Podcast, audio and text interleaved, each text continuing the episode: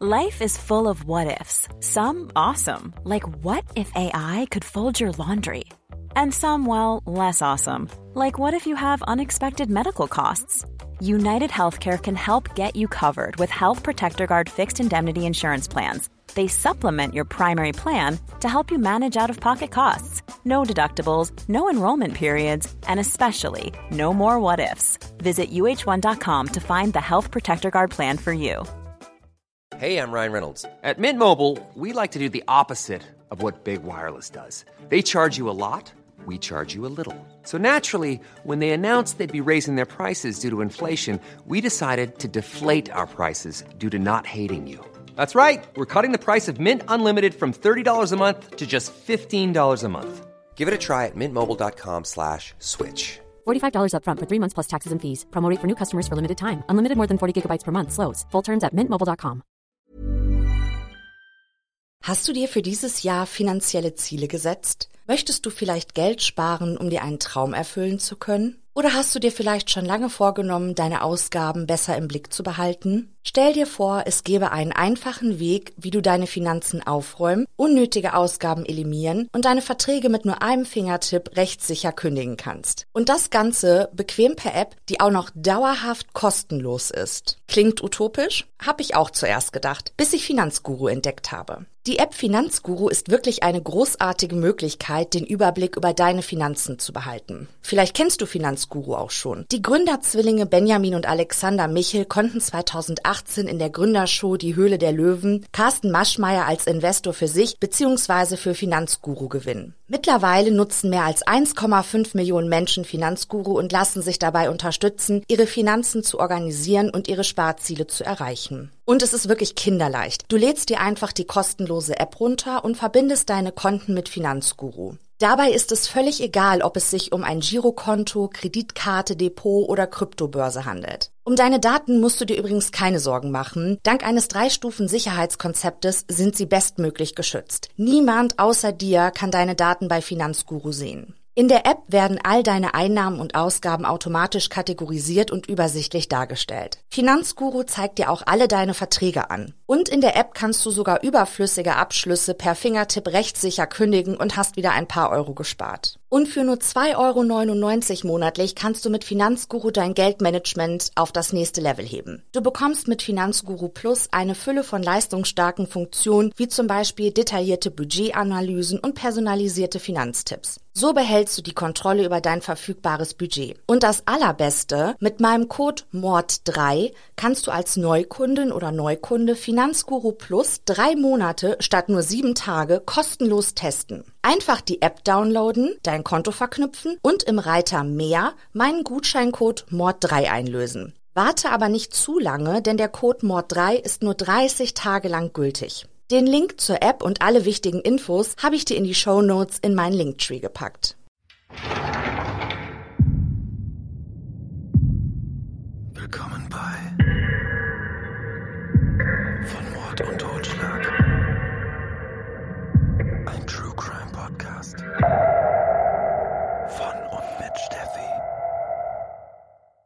Wie vollbringt man den perfekten Mord? Gibt es eine richtige Zeit, einen richtigen Ort? Wie wichtig sind Tatwaffe, Komplizen und Zeugen in dieser Rechnung? Spricht man von einer perfekt ausgeklügelten Tat, so werden unendlich viele Umstände und Gegebenheiten in Betracht gezogen. Ein Punkt steht dabei jedoch stets ganz weit oben auf der Prioritätenliste. Das danach, die Entsorgung von Leiche und Beweismitteln, die Vertuschung. Hallo und herzlich willkommen zu einer neuen Episode von Mord und Totschlag. Schön, dass du wieder eingeschaltet hast. Bevor ich mit dir in den neuen Fall einsteige, ein letztes Mal der Hinweis, dass du Alex, Host vom Podcast Wahre Verbrechen und mich am 10. November in Hamburg treffen kannst. Während einer abendlichen Schiffsfahrt durch den Hamburger Hafen erzählen wir dir von einem regionalen Kriminalfall. Die Tickets sind limitiert. Den Link zu den Tickets und der Veranstaltung True Crime Live Podcast an Bord habe ich dir in die Show Notes gepackt. Wir freuen uns auf dich. Aber jetzt tauch mit mir gemeinsam in den heutigen, ziemlich skurrilen Kriminalfall ein. Als sich Markus König 1999 auf dem Bestattermarkt in Erlangen einen Namen zu machen beginnt, wird er mit viel Skepsis begrüßt. Kein Wunder, entspricht er doch so gar nicht dem Bild, das man von einem Mann hat, der sein Arbeitsleben den Toten gewidmet hat. Während sich die anderen Bestatter der beinahe 117.000 Seelenstadt in Mittelfranken auch in ihrer Freizeit überwiegend in bedeckten Farben kleiden und ein eher zurückhaltendes Naturell präsentieren, will Markus auffallen. Seine Hemden trägt er lieber offen und zeigt darunter goldene Ketten, die im Sonnenlicht prunkvoll funkeln. Jeden Morgen kümmert er sich um seine stets perfekt gestylte Föhnfrisur. Was König besitzt, scheint stets von hohem Wert zu sein, und er prahlt nur zu gern mit dem, was er hat. Viele beschreiben ihn wohl deshalb als protzig und angeberisch. Auch auf seinen Beruf scheint Markus König furchtbar stolz zu sein, denn so oft er kann, fährt er mit dem Leichenwagen und seiner Frau auf dem Beifahrersitz durch die Erlanger Straßen. Auch das Maskottchen seines Bestattungsinstitutes, ein kleiner Chihuahua, darf dabei natürlich nicht fehlen. Alles in allem macht der Bestatter den Eindruck eines eigenartigen Zeitgenossen auf seine Mitmenschen. Doch trotz des grundlegenden Misstrauens, das selbst die Bestatterkollegen Markus König entgegenbringen, können sie nicht anders, als über die Geschichten zu staunen, die dieser ihnen bei jeder sich bietenden Gelegenheit zu erzählen hat. So will Markus in Afrika als Sohn eines Diplomaten geboren worden und aufgrund der Tätigkeiten seines Vaters schließlich in Kanada aufgewachsen sein.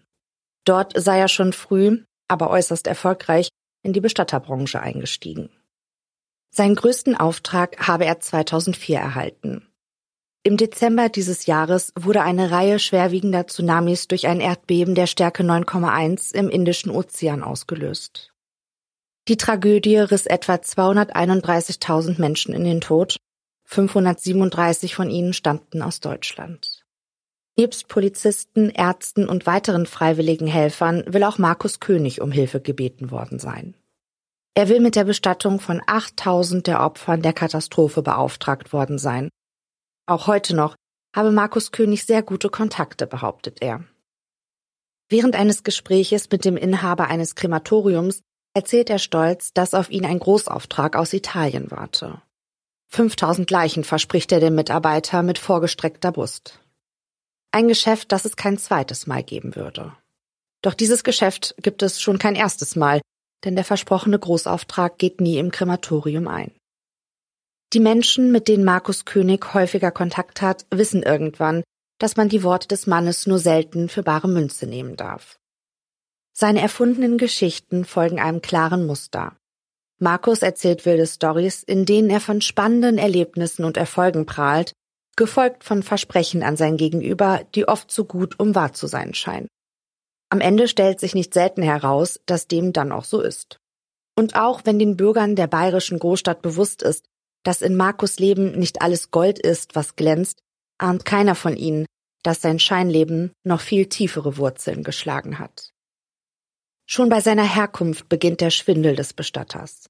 Dieser stammt nämlich gar nicht aus Afrika und ist auch nicht der Sohn eines Diplomaten. In Wahrheit ist Markus König gebürtiger Erlanger, stammt also aus der Stadt, in welcher er sich sein Geschäft aufgebaut hat.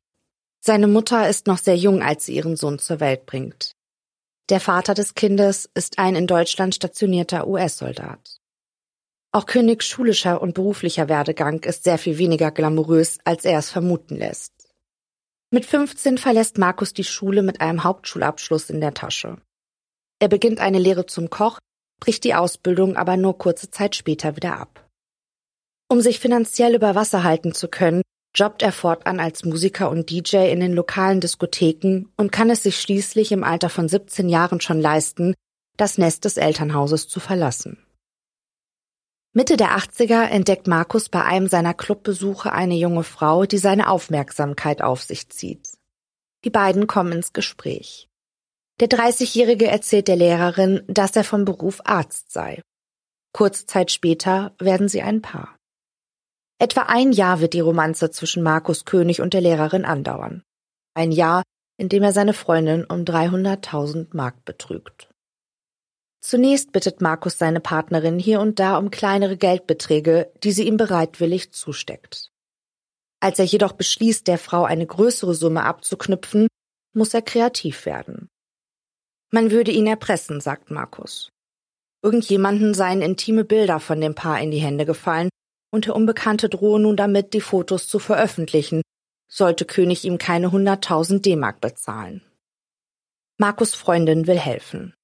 Sie gibt ihm deshalb einen beachtlichen Betrag, um den Erpresser zu bezahlen, wenn auch nicht die volle Summe, die Markus vermeintlich benötigt.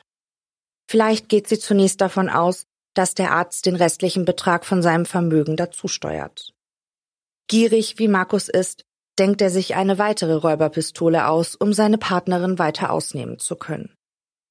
Er wisse genau, wie er an den Rest des Geldes, das der Erpresser von ihm verlangt, herankommen könnte, erzählt er seiner Freundin. Er wolle einfach billige Uhren aus dem Ausland importieren und diese dann in Deutschland teuer verkaufen. Dafür bräuchte er nur ein kleines Grundkapital, um sich einen ersten Bestand aufbauen zu können.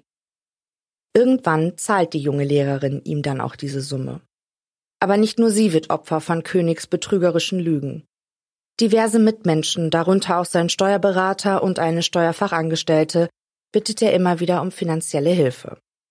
Mal müsse er einen Anwalt bezahlen, mal habe er ein innovatives Geschäftsmodell entdeckt, das einen unglaublichen Gewinn ausschütten könnte würde man ihm nur mit dem Startkapital unter die Arme greifen. Mit diesen Methoden kann sich Markus schon bald ein Rolls-Royce leisten, mit dem er wiederum einen seriöseren Eindruck auf die Menschen machen kann, um deren Hilfe er stetig bittet. Es entwickelt sich ein gefährlicher Teufelskreis. Es ist die eigene Freundin, die Markus Geschäften 1987 vorläufig ein Ende setzt. Wiederholt hatte sie Markus nach dem Geld gefragt, das er ihr immer noch schuldet. Doch als dieser plötzlich untertaucht und nicht mehr zu erreichen ist, involviert die Lehrerin sofort die Polizei. Die Beamten können Markus König ausfindig machen. Der Mann muss sich vor Gericht wegen Betruges verantworten und wird zu einer Haftstrafe von drei Jahren verurteilt. Das wird allerdings nicht sein letzter Gefängnisaufenthalt bleiben. Denn kaum wieder auf freiem Fuß führt der Mann seine kriminellen Machenschaften einfach wie gewohnt fort. Diesmal kann er seinen Betrügereien bis 1994 unbehelligt nachgehen. Vier Jahre nach seiner Entlassung aus dem Gefängnis sitzt König erneut vor einem Richter. Und der verurteilt ihn erneut zu einer Haftstrafe von drei Jahren. Während König in der kleinen Gefängniszelle hockt, kommt er ins Grübeln. Will er sich wirklich seinen Unterhalt als Betrüger ergaunern und ständig mit einem Bein im Knast stehen? Er beschließt, seinem Leben eine Wende zu geben und in die Bestatterbranche einzusteigen. Denn gestorben wird schließlich immer. Nach seiner Haftentlassung gründet König sein Unternehmen und lernt eine Frau kennen, die über seine Vergangenheit hinwegsehen kann. Kurz vor der Jahrhundertwende geben die beiden sich das Ja-Wort. Markus nimmt den Nachnamen seiner Ehefrau an und legt somit den Namen ab, der mit seinem kriminellen Hintergrund in Verbindung steht. Seine Weste scheint auf den ersten Blick nun wieder weiß zu sein. Bald schon muss Markus jedoch erkennen, dass die Einnahmen seines Bestattungsinstitutes nicht genug sind, um seinen pompösen und ausschweifenden Lebensstil zu finanzieren. Die Kassen leeren sich schneller, als dass sie sich füllen können, und so greift der Bestatter doch zurück in seine Trickkiste. Unfreiwilliger Assistent des Trickbetruges soll der Erlangener Bestatterkollege Frank Ackermann werden, den Markus bereits 1999 kennenlernte. Der Hochstapler weiß, dass das Familienunternehmen von Ackermann auf der Kippe steht. Frank wurde das Bestattertum bereits in die Wiege gelegt, übernahm er doch das Institut von seinem Vater, der seinerzeit ebenfalls von seinem Vater ins Geschäft eingeführt wurde. Die Arbeit mit Verstorbenen ist für Frank nicht nur eine Aufgabe, die erledigt werden muss. Er hat auch eine emotionale Verbindung zu seinem Beruf. Frank hatte große Pläne mit dem Institut, nachdem er in die Fußstapfen seines Vaters getreten war. Aus dem kleinen Familiengeschäft sollte irgendwann einmal etwas ganz Großes werden. Dafür wollte Frank sorgen. Angefangen mit einem hauseigenen Krematorium, das nicht nur für die eigenen Feuerbestattungen verwendet werden kann, sondern auch Geld von anderen Bestattern in die Kasse spülen soll. Beim Überschlagen der Zahlen scheint Frank Ackermann jedoch so einige Fehler unterlaufen zu sein, denn der Bau des Krematoriums stellt sich als ein übermäßig teures Unterfangen heraus, das letztendlich auch scheitern wird. Es bürgt dem Mann eine finanzielle Last auf, die er nicht tragen kann. Schlussendlich steht er kurz davor, Insolvenz anmelden zu müssen. Kurz erklärt kommt eine Betriebsinsolvenz ins Spiel, wenn ein Unternehmen nicht mehr in der Lage ist, seine Zahlungsverpflichtungen zu erfüllen, seine Gläubiger also nicht mehr bezahlen kann. Während des Insolvenzverfahrens wird dann geprüft, ob es sich aus wirtschaftlicher Sicht lohnt, die Schulden abzubauen oder ob es sinnvoller ist, den Betrieb komplett zu schließen. Erfolgt die Insolvenz planmäßig, so kann das Vermögen des verschuldeten Unternehmers entweder gefändet und dessen Erlös unter den Gläubigern verteilt oder das Unternehmen gänzlich verkauft werden. Für Frank Ackermann bedeutet das, dass er sein Familienunternehmen verlieren könnte und im schlimmsten Falle dazu auch noch Haus und Hof. Beides ist für Frank keine Option, hat er doch hart dafür gekämpft, sich einen gewissen Lebensstandard aufzubauen und das Unternehmen seines Vaters weiterzuführen. Vielleicht ist es genau dieser Kampfgeist, der Frank so anfällig für Markus manipulatives Wesen macht. Ein Bekannter von Frank hatte den Kontakt zwischen den beiden Bestattern hergestellt, denn er hatte gehört, dass Markus gute Kontakte zu etlichen Banken habe und er so vielleicht bei der Zahlung des Krematoriumbaus aushelfen könne. Markus ist sofort zur Stelle, als er von den finanziellen Schwierigkeiten seines Kollegen hört.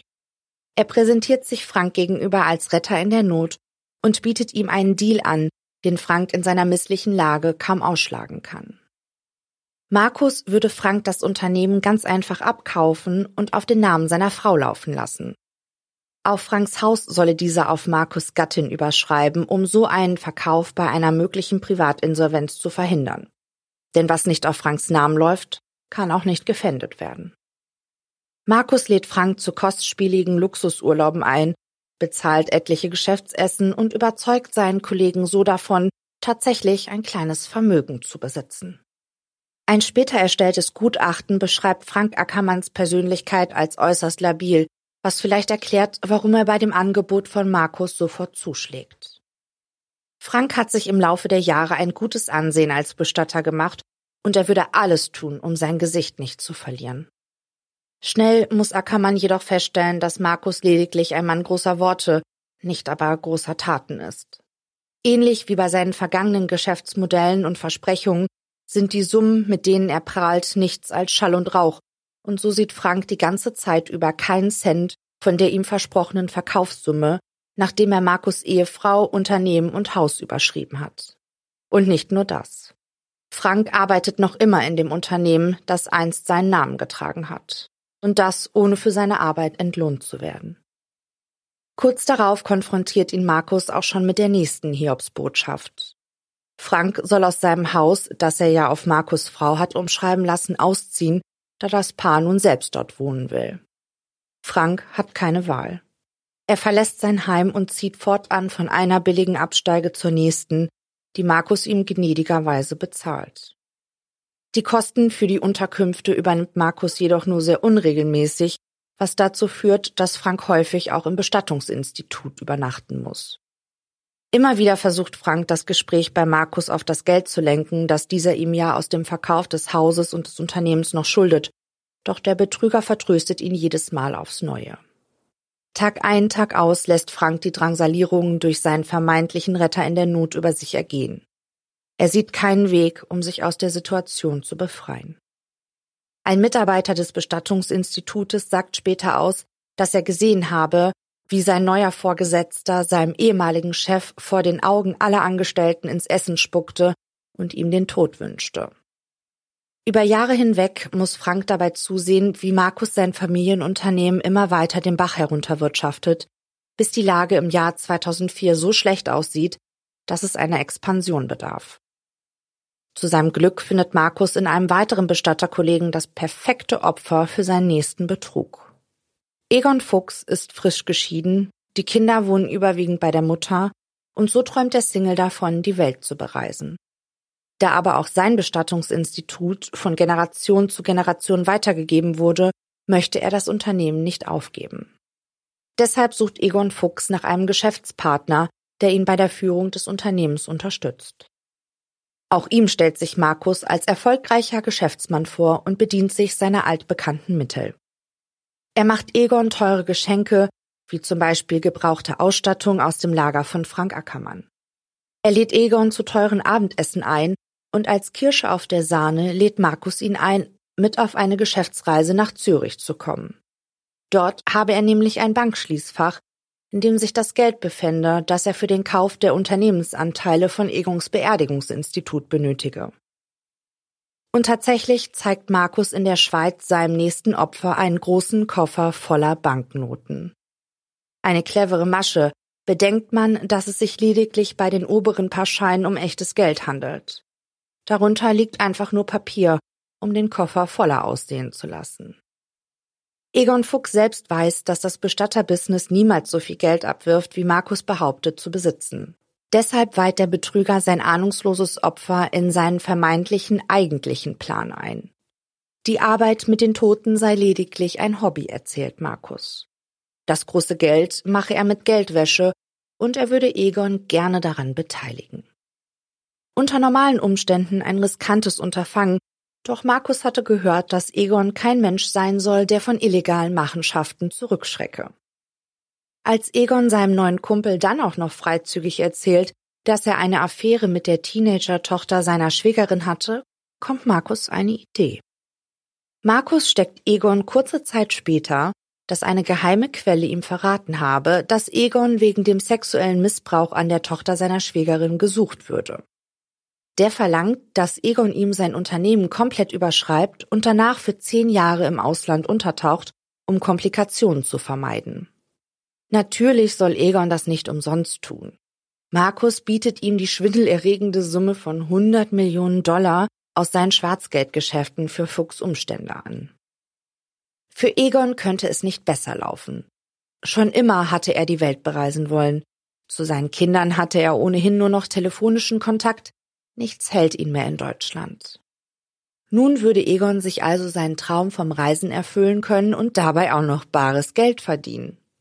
Begeistert von seinen Zukunftsplänen fackelt er nicht lange und unterschreibt einen 40-seitigen Vertrag, ohne auch nur eine einzige Seite davon gelesen zu haben. Die Verkaufssumme der Institutsanteile von ungefähr 72.000 Euro solle Egon erreichen, sobald dieser das Land verlassen habe, verspricht Markus ihm. Gesagt, getan. Seinen Freunden und der Familie erzählt Egon, dass er in die USA auswandert, um dort ein neues Leben zu beginnen. In Wahrheit zieht er jedoch in Europa von Land zu Land und kommt dabei in Hotels unter, die Markus ihm bezahlt. So reist Fuchs durch Frankreich, Italien und Kroatien, während er voller Vorfreude auf das ihm versprochene Geld wartet. Ähnlich wie bei Frank Ackermann werden auch in Egons Fall die Zahlungen der Hotels durch Markus immer sporadischer und so muss er schließlich seine Mutter um ein Reisebudget bitten. Sie lässt ihm 5000 Euro zukommen, die ihn eine Zeit lang über Wasser halten.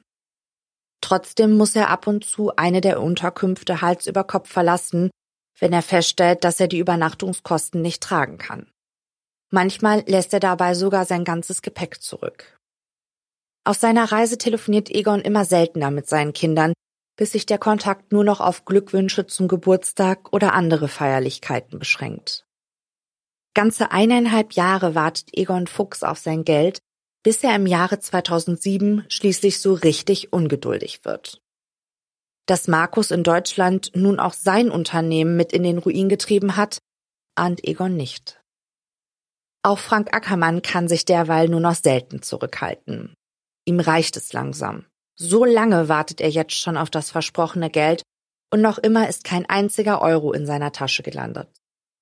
Markus wird jetzt von beiden Seiten mit Forderungen bombardiert. Die Anrufe und Nörgeleien von Frank und Egon nerven den Betrüger irgendwann ungemein. Er sieht nur noch einen Weg, um die Situation zu entschärfen. Eines seiner beiden Betrugsopfer muss verschwinden. Markus beschließt zuerst Frank Ackermann von der Bildfläche verschwinden zu lassen. Selbst will er sich die Hände allerdings nicht schmutzig machen, und so kontaktiert er Egon Fuchs mit einer makaberen Bitte. Egon solle wieder nach Deutschland kommen und Frank K.O.-Tropfen verabreichen. Wenn dieser dann eingeschlafen sei, soll Egon den bewusstlosen Körper seines Kollegen auf Zugschienen legen und der Rest würde sich ganz von selbst erledigen. Es würde wie ein Suizid aussehen und mit dem Tod von Frank wäre es Markus auch endlich möglich, Egon sein Geld auszuzahlen. So verlockend die hohe Summe auch ist, Egon lehnt die Bitte ab. Er will sein Geld jedoch nicht, wenn der Preis dafür der Tod eines Unschuldigen ist. Und Markus Macht über ihn ist nicht stark genug, um ihn zu so etwas zu zwingen. Kein zweites Mal kommt der geplante Mord zur Sprache. Plötzlich beginnt Egon um sein eigenes Leben zu fürchten. Wenn Markus schon so weit gehen wollte, seinen Kollegen töten zu lassen, wer garantiert Fuchs, dass nicht er nun stattdessen in seine Schusslinie geraten ist? Seine Ängste vertraut er seinem Anwalt an, der seine Sorgen glücklicherweise ernst nimmt. Die beiden vereinbaren Sicherheitsvorkehrungen. So soll Egon sich jeden Freitag telefonisch bei dem Juristen melden, um sicherzustellen, dass er wohlauf ist. Einige Wochen ziehen ins Land, in denen pünktlich zum Wochenendstart ein Anruf von Egon bei seinem Anwalt eingeht. Am Freitag nach Ostern 2007 wartet der Jurist jedoch vergeblich auf das Klingeln des Telefons.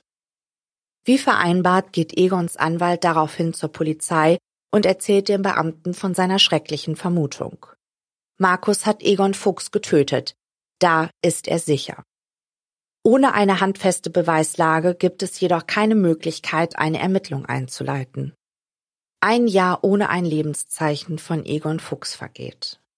Im Mai 2008 melden sich schließlich auch Egons Kinder bei der Polizei und melden ihren Vater vermisst. Zwar hatte die kleine Familie in den letzten Jahren ohnehin selten Kontakt, doch nun hatte sich ihr Vater nicht einmal mehr zum Geburtstag bei ihnen gemeldet, und das käme ihnen dann doch schon sehr komisch vor. Auch diesmal ist es die fehlende Beweislage, die dem Beamten die Hände bindet, doch Egons Lebensgefährtin und sein Anwalt geben beide zu Protokoll, dass zwischen Egon und Markus eine seltsame Verbindung besteht. Sie erzählen erneut von den Drohungen und den nicht eingehaltenen Geldversprechen. Jetzt werden die Polizisten dann doch hellhörig. Markus Name kommt dem Polizisten bekannt vor. Und tatsächlich müssen die Ermittler nicht lange suchen, bis sie einen Grund finden, um Markus aufs Revier zu holen und ihn wegen des Verdachts auf Betrug vorläufig festzunehmen. Der Name Egon Fuchs fällt während dem Verhör eher beiläufig, ist Markus schließlich nicht hier, um wegen des Verschwindens des Bestatters befragt zu werden. Egon sei in Amerika, wiederholt Markus immer und immer wieder. Dort sei er schon seit mehreren Jahren, er habe schließlich die Welt sehen wollen.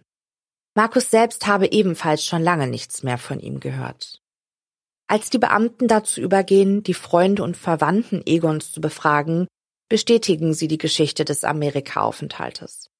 Schließlich hatte Egon ihnen auch genau das erzählt, bevor er heimlich in Europa abgetaucht war. Während der Befragung fällt jedoch noch ein weiterer Name.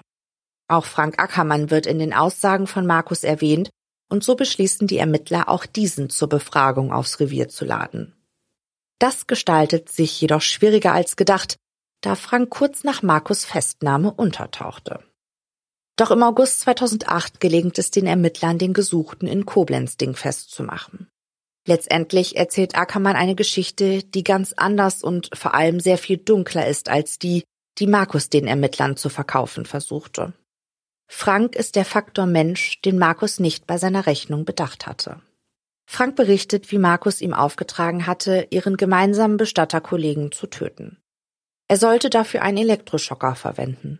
Den könne er sich im Internet bestellen und die ganze Sache zügig hinter sich bringen. Diese Methode erschien Frank jedoch viel zu brutal und darum willigte er nur unter der Bedingung ein, stattdessen eines der Kanthölzer aus dem Beerdigungsinstitut für die Tat verwenden zu dürfen. Kanthölzer werden normalerweise dazu verwendet, die Särge an ihrer letzten Ruhestätte in die Erde gleiten zu lassen. Am Ostersamstag 2007 sollen sie jedoch eine ganz andere Aufgabe bekommen.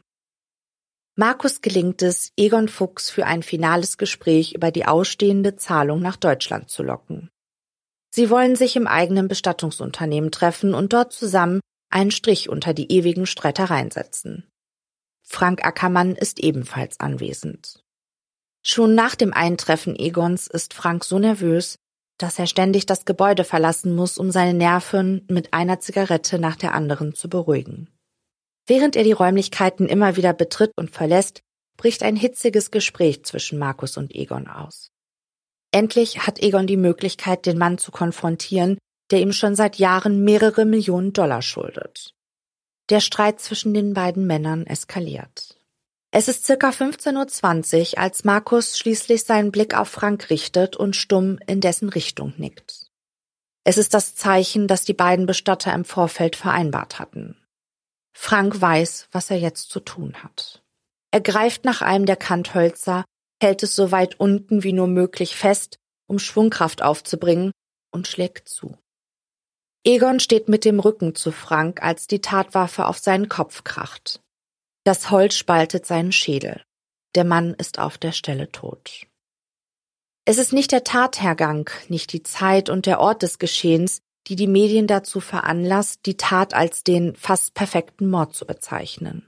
Es ist die Art und Weise, auf welche die beiden Bestatter die Leiche ihres Kollegen verschwinden lassen, die für Aufsehen sorgt. Direkt nach dem Mord an Egon bringen Markus und Frank seine Leiche in die hauseigene Kühlkammer. Sie betten den ermordeten Egon in einen der simplen Spanholzsärge und beschließen nun erstmal auf einen passenden Moment zu warten, um die Leiche ihres Opfers loszuwerden. Eine passende Gelegenheit dazu bietet sich bereits am nächsten Tag. Rudi Peters, ein Rentner höheren Alters, wird von seinen Söhnen tot in der eigenen Wohnung aufgefunden. Er verstarb eines natürlichen Todes, ein langes Leben, das nun ein Ende fand. Die Familie beauftragt das Bestattungsinstitut von Markus mit der Beerdigung des Verstorbenen und entscheidet sich für die Einäscherung. Frank und Markus nehmen die Leiche des Rudi Peters in ihrem Institut auf und sehen darin die perfekte Möglichkeit, ihr mittlerweile größtes Problem zu beseitigen. Kurzerhand kopiert Markus alle wichtigen Papiere des alten Mannes, darunter Totenschein, Geburtsurkunde und Ausweis, und legt sich die Duplikate zur Seite. Am 11. April 2007 bringt Markus dann den Sarg, in dem die Leiche von Egon Fuchs liegt, in ein Krematorium seines Vertrauens. Dieses liegt in Fürstenzell bei Passau, damit also ebenfalls im Bundesland Bayern, was es Markus einfach macht, die wahre Identität der Leiche zu verschleiern. In Bayern wird nämlich keine zweite Leichenschau verlangt. Die Mitarbeiter des Krematoriums bekommen also nicht mit, dass der Sarg, den sie in den großen Ofen gleiten lassen, gar nicht die Leiche eines alten, unter natürlichen Umständen verstorbenen Mannes enthält. Hätten sie den unscheinbaren Holzsack geöffnet, hätten sie gesehen, dass dort ein noch relativ junger Mann mit einer massiven Kopfverletzung liegt. Doch wie gesagt, für die Mitarbeiter gab es keinen Grund, den Sargdeckel vor der Einäscherung nochmals anzuheben. Markus präsentiert den Mitarbeitern des Krematoriums die Leiche des Egon, also als die des Rudi Peters, und bekommt die Asche alsbald in einer Kapsel mit personalisierter Gravur zugesendet. Doch wohin mit dem echten Rudi? Auch dafür hat Markus eine Lösung. Er bringt die Leiche in ein weiteres Krematorium, diesmal in Aalen im Bundesland Baden-Württemberg, wo er den Mitarbeitern schließlich auch die echten Papiere übergibt. Hier würde er die Asche gerne sofort mitführen und nicht erst in einer Kapsel versiegelt zugesendet bekommen. Rudis Familie möchte ihn gerne in Honolulu begraben und dafür müsse die Überführung das Bestattungsinstitut übernehmen. Niemand hinterfragt diese Lüge, und Markus erhält nach ein paar Stunden die Asche von Rudi Peters und bringt sie wieder zurück in sein Bestattungsinstitut in Bayern. Dort öffnet er die Urne, die zwar Rudis Namen auf dem Deckel trägt, in welcher sich jedoch Egons Asche befindet, und tauscht den Inhalt aus. Die Asche von Egon Fuchs steht jedoch noch immer auf dem Schreibtisch von Markus und muss schnellstens verschwinden. Laut Franks Aussage machen er und Markus sich also auf den Weg, nehmen Asche und Mordwaffe mit und entsorgen beides in der Regnitz, einem Fluss, der in den Main mündet. Sie sehen dabei zu, wie sich die Asche in den leichten Strömungen verteilt und auch das Kantholz immer weiter flussabwärts gezogen wird. Noch heute pocht Markus weiterhin fest darauf, dass Egon nicht tot, sondern lediglich untergetaucht sei und sich ein neues Leben in Amerika aufgebaut habe. Diese Aussage wiederholt er auch mehrere Male während seiner Befragung und hat die Gunst der fehlenden Beweislage bereits auf seiner Seite. Doch dann, kurz vor Ende der Befragung, macht er einen entscheidenden Fehler, indem er wahrheitsgemäß auf die Frage eines Beamten antwortet. Dieser lenkt das Gespräch ganz beiläufig mit einem Nebensatz auf die Krematorien, die Markus für seine Feuerbestattung beauftragte. Er würde gerne wissen, welche er für die Verbrennung der Leichen wähle. Markus nennt ihm zwei Krematorien, die ihm bisher noch am liebsten waren. Eines in Fürstenzell bei Passau und eines in Aalen in Baden-Württemberg. Aus dem Verdacht heraus entscheiden die Beamten, das Verzeichnis der zuletzt kremierten Leichen anzufordern und sehen, dass es eine Überschneidung in der Historie zu geben scheint. Ein gewisser Rudi Peters war in beiden Krematorien registriert, Auftraggeber niemand Geringeres als Markus. Zusammen mit der Aussage von Frank Ackermann, der den Tathergang für die Polizisten sogar vor Ort nachstellte, haben sie nun genug Indizien, um Markus nicht nur wegen erneuten Betruges, sondern auch wegen Mordes vor Gericht zu stellen. Es ist das reinste Medienspektakel, als der Prozess 2010 in Nürnberg beginnt. Jeder Sitzplatz des Gerichtssaales ist besetzt. Viele Zeitungen, Radio- und Fernsehsender schicken Journalisten, um exklusive Einblicke in das Geschehen zu erhaschen. Erneut wird hervorgehoben, wie gering die Beweislage letzten Endes ist. Schließlich hat man weder die Leiche von Egon Fuchs noch die Tatwaffe jemals finden können. Einzig und allein die Aussage von Frank Ackermann und die Doppelbuchung des Krematoriums, von welcher Markus überzeugt ist, dass es sich dabei um einen Bürokratiefehler handle, können dem Vorsitzenden Richter vorgelegt werden. Sowohl Markus als auch Frank unterziehen sich einer psychologischen Begutachtung, die Folgendes ergibt. Markus habe eine hochgradig manipulative Persönlichkeit. Er wisse, wie er die Schwächen und Ängste einer Person ausfindig machen und schließlich gegen sie verwenden kann. Im Gegenzug wird dabei auch erwähnt, wie labil die Psyche von Frank über die Zeit hinweg geworden war, wodurch eine Hörigkeit gegenüber Markus überhaupt erst entstehen konnte. Mit dem Begriff Hörigkeit ist eine starke, gefühlsmäßige Bindung an einen anderen Menschen gemeint, welche die eigene Freiheit und Würde stark einschränkt. Frank handelte also nicht aus eigenem Antrieb, sondern geleitet von Markus Hand. Im März 2010 ist es dann soweit. Der Richter verkündet das Urteil. Trotz der mildernden Umstände der Hörigkeit wird Frank Ackermann zu 13 Jahren Haft verurteilt. Markus erhält als Drahtzieher eine lebenslange Haftstrafe. Er zeigt weder Mitgefühl für die Hinterbliebenen Egons, geschweige denn lässt der Verurteilte Reue erkennen. Stattdessen versucht er noch ein letztes Mal vergeblich seinen Kopf aus der Schlinge zu ziehen, indem er erneut behauptet, dass Egon Fuchs noch lebe und dass Franks Aussage falsch sei. Frank wolle sich wegen des Betruges an ihm rächen, behauptet Markus. Frank wolle nur ins Gefängnis, weil es dort warmes Essen und ein Bett gebe. Ein Mordfall ohne Leiche, ohne Tatwaffe, ohne Augenzeugen, ohne Beweise. Trotz der alles anderen als idealen Gegebenheiten für diese Mordermittlung haben die Beamten es geschafft, die Verantwortlichen zur Rechenschaft zu ziehen.